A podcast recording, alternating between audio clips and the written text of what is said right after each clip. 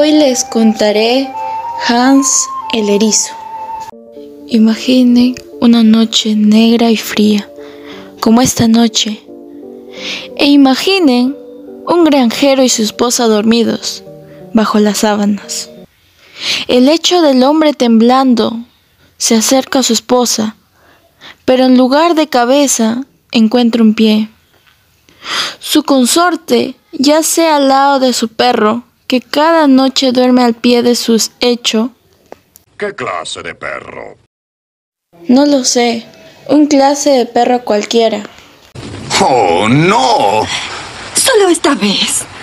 Pero qué necia mujer. Solo esta noche, tal vez resulte. Dormir al revés. ¿De qué puede servir? La matrona dijo que podría resultar.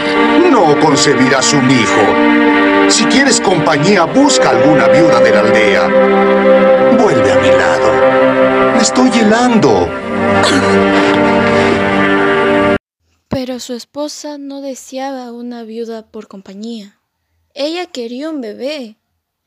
Y quiso a ese hijo con una ansia infinita hasta odiar el nacimiento de las ovejas, de los cerdos, de los polluelos y del ternero.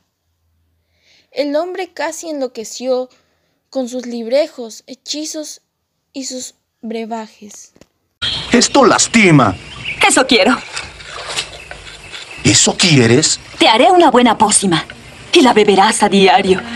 Deseo un hijo. No me importa si es una criatura deforme, monstruosa y contrahecha o fea como un erizo.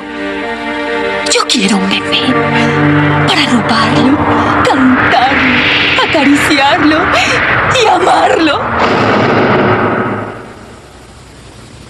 No se atreverán a negar que querer algo con demasía es peligroso. La mujer quería tanto ese hijo que no le importara cómo fuera. De ser un erizo, no le negaría su pecho. He oído extrañas voces. Y yo más me demoro en decir que aquella mujer en concebir toda ella era un vientre. Y piensen en los baños que tomó o en lo que al revés durmió. Mas ser, por supuesto, calamidades acaba. A los horrores nunca reparaba. Todos conocemos el fluir de la historia. Tuvo un varón. Y de pronto, él allí pequeño, un horrendo ser. De aguda nariz, insurtó pelo por doquier. Los erizos no tienen pelo, tienen púas. Hmm.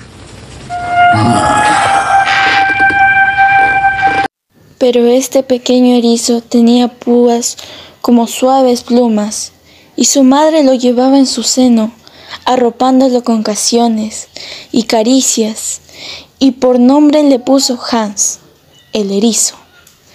Oh sí, la madre adoraba a su bebé, pero no todos hacían lo mismo.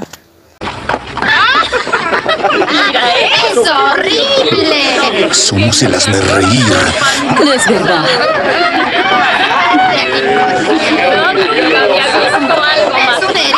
Vamos a casa. ¿Y los quehaceres? Jamás volveremos a exhibirnos así. No llores, amor. Ni siquiera llora como un bebé. ¿No puedes callarlo? Y el granjero llegó a odiar a su hijo, Hans, el niño erizo, y en su faena cultivó, cosechó y ordeñó. Pero en todo momento él aprobió en que estaba inmerso, la cerraba su corazón. Un día la ira lo avasallaba y otro las lágrimas, mares formados por su llanto, y el paso del tiempo de los días y semanas, un mes tras otro, y el erizo creció. ¡Oye, monstruo! ¡Oye, bestia, puerco espín! ¡Es un erizo! ¡Monstruo! ¡Puerco espín, puerco espín, puerco espín! Y Hans erizo se supo extraño y se supo deforme y aprendió a estar triste y conoció el nombre que le daban. ¡Puerco espín! ¡Puerco espín! ¡Puerco espín!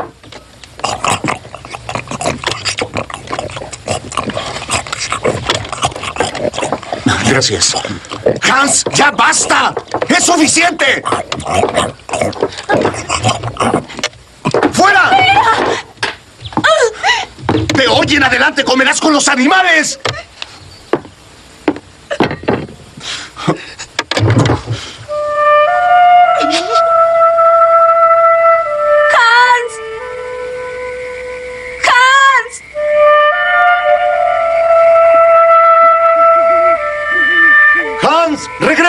Los escuchaba, mas no respondía.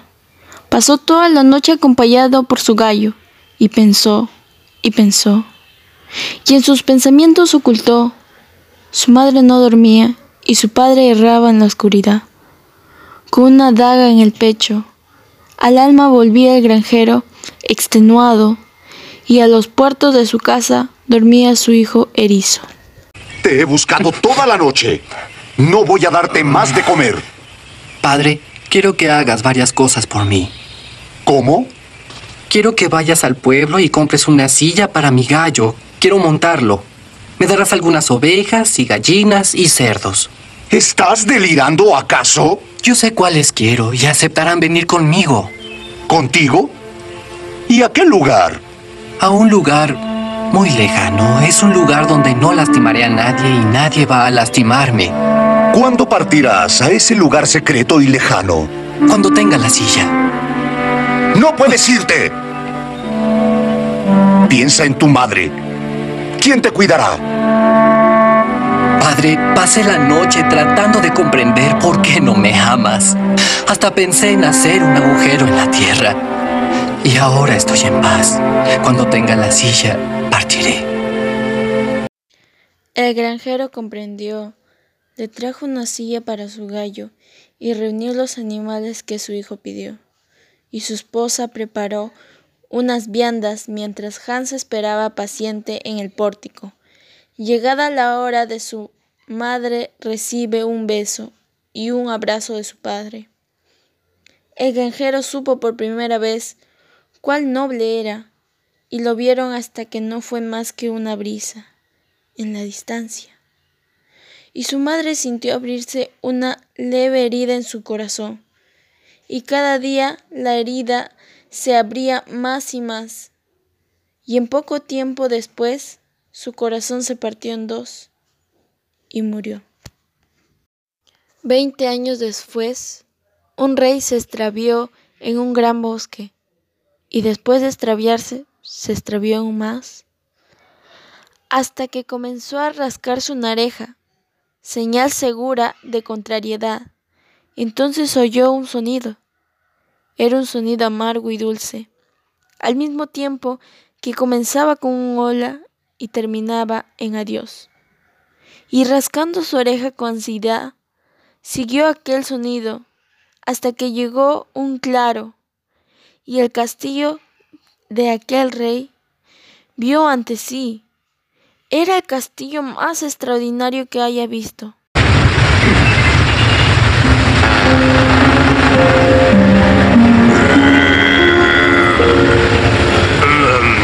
Estoy...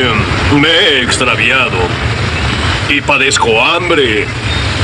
Y, em, en algún lugar, ya hace tiempo, yo fui un rey. Y ahora, perdido y hambriento, llamáis a la puerta de una bestia. Bueno, Bienvenido a mi casa, señor, y a mi mesa. Y el rey se sentó en la mesa del erizo, y comió las viandas más exquisitas, y bebió los vinos más nobles. Después su anfitrión tomó una gaita, tocó canciones que eran dulces y amargas a la vez. Comenzaba en un hola y terminaba en adiós. Y antes de empezar decir estoy satisfecho y cansado, el rey dormía. El rey despertó al día siguiente, después de una noche muy abundante. En sueño abrió los ojos y casi se arranca la oreja, pues se encontró bajo un árbol, donde ciertamente no había dormido, y no solo eso, desde ese árbol se podía ver los límites de su reino, y comenzó a avanzar, como lo hace un rey ante su reino recuperado, un salto aquí y otro más allá. Conozco la historia y estás equivocado. La verdad es que el rey desea conceder al erizo algo como recompensa y le dice, pide lo que quieras. Y el erizo responde, dame al primero que te reciba cuando llegues a tu reino. El rey acepta porque sabe que el primero en recibirlo será su fiel compañero Vager, el perro real. El rey acepta y el erizo dice, iré a cobrar la recompensa dentro de un año y un día. Y así emprenden la marcha en su ridículo gallo. Pero las cosas no resultan como planeó. No es Wagner quien lo recibe primero.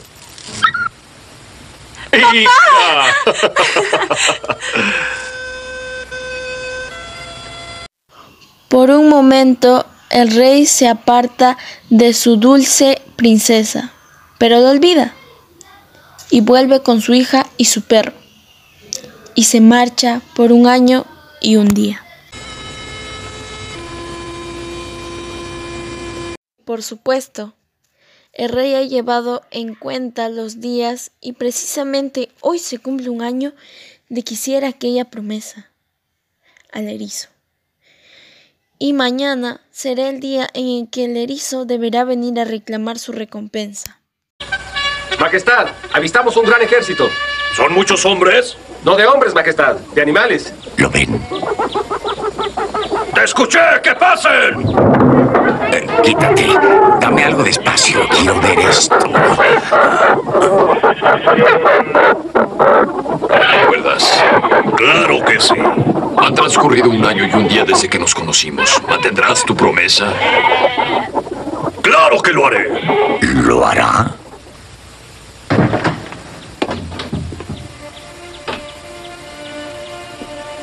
¿Me conoces? Sí, señor. Salvaste a mi padre, os debe la vida. ¿Conoces su promesa? Daros a quien primero le recibiera a su regreso. ¿Quién lo hizo? Yo, señor. Soy vuestra. Entonces te desposaré y vendrás conmigo al bosque. Quiero que seas mi dulce y candorosa princesa. Quiero protegerte y cantarte. Quiero que me ames. Sí, señor. ¿Te soy repulsivo? No, señor. Y no debo romper una promesa. Aunque no parece una boda, aquello luce como un funeral. ¿Has visto al novio? ¿Cómo puede casarse con él?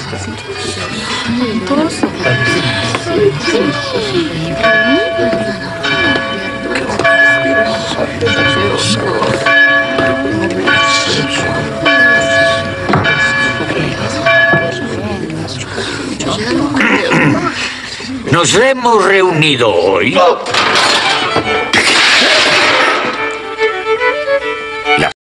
nupcias más desdichadas jamás vistas, y esa noche en la cámara nupcial, una aterrada princesa esperaba a su nuevo esposo, en el lecho.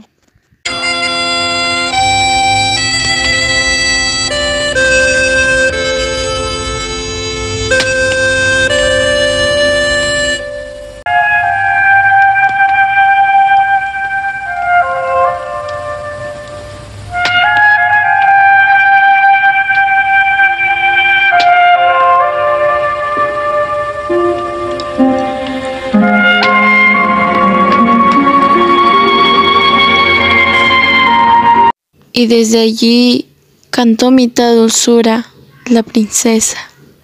No daba crédito a lo que veía, pero a través de la ventana pudo observar. Allí estaba un hombre, entre los animales, bajo la lluvia, y se dirigió a la abandonada túnica de pelos y púas, sintiéndola suave, cálida y amable. Al llegar la mañana, terminó de cascadas y de nieve. Allí estaba en su cama cuando el erizo retornó a su piel de bestia. ¿Habría sido un sueño? Aquella transformación sin duda alguna, pero esta vez, esa noche, su esposo la observaba mientras fingía dormir, tocándola en el brazo, con ternura, tan sosegada que lamentó su partida y nuevamente buscó reposo sobre su piel de suavidad placentera, y encontró el sueño en la plácida protección del fuego. Opuso resistencia, Tenía que hacerlo, pero el sueño venció.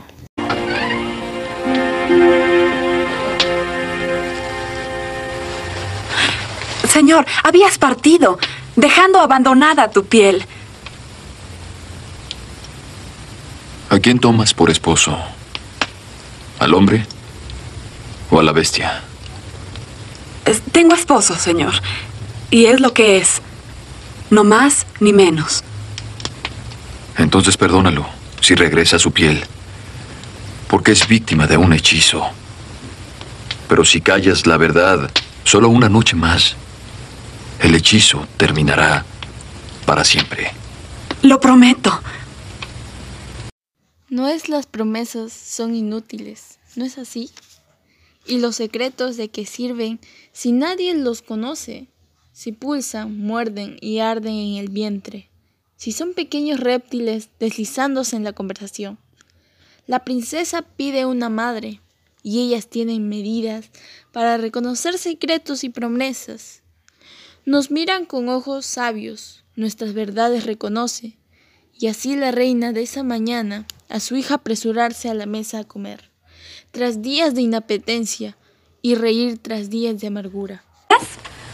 ¿No temes a la bestia? No, madre. No hables de él en esa forma. Escucha, hija. Anoche tu padre y yo vimos una sibila y narramos tu tragedia. Conoce a esas bestias y los eh, erizos. Encontró la solución. Está hechizado. Lo sé. ¿Sí? Es decir, eso he imaginado. Eso creo. Sí, eso creo. Es un hechizo. Te lo dijo, ¿no es cierto? No, no lo ha dicho. Es una suposición mía. ¿Y no mm, puede quitarse la piel? No, no puede. La única forma de romper el embrujo es arrojar la piel al fuego. Cuando la piel esté en llamas, quedará libre. No es la forma. Entonces, te lo ha dicho.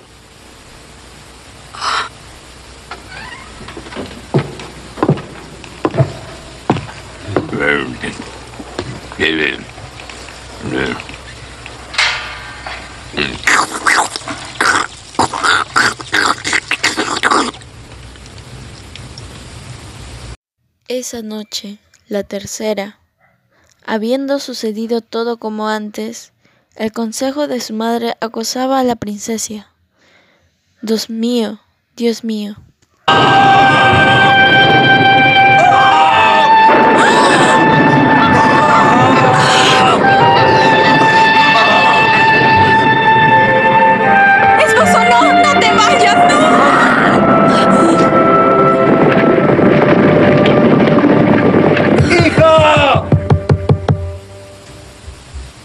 Y quedó sola la dulce y candorosa princesa, llorando junto al fuego, negándose a ver a nadie. No, pensó y pensó hasta dar su corazón, hasta que supo lo que debía hacer. Fue con el herrero y anotó un par de zapatos de hierro, y esa noche en secreto salió del palacio y partió a recorrer el mundo en busca de su esposo. Caminó y caminó hasta desgastar sus zapatos, pero aún no había rastros del erizo y obtuvo por otro par de zapatos y siguió el sendero, sin detenerse, sin desfallecer, y el segundo par de zapatos se desgastó, pero continuó siempre buscando, siempre esperando oír esa música amarga y dulce que iniciaba en un hola y terminaba en adiós. Pero nada, hasta que un día, casi rendida, llegó un orrulluelo y se inclinó. Y vio en el espejo de agua su cabello totalmente blanco y lloró por su cabello rojo y por su esposo perdidos para siempre.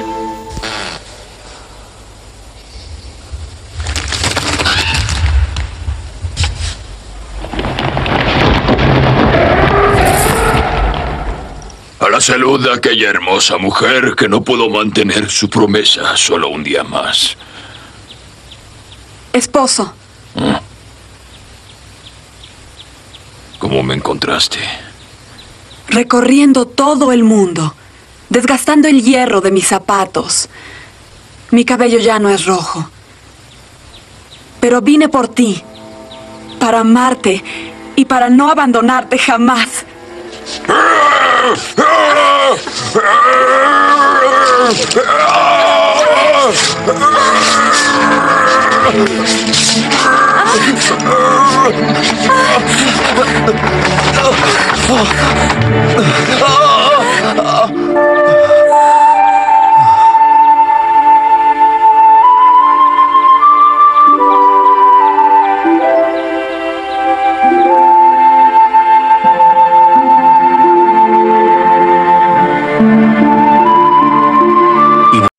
buscando sin esperanza de encontrar, aferrándose a la vida de la joven que no pudo mantener su pro- promesa.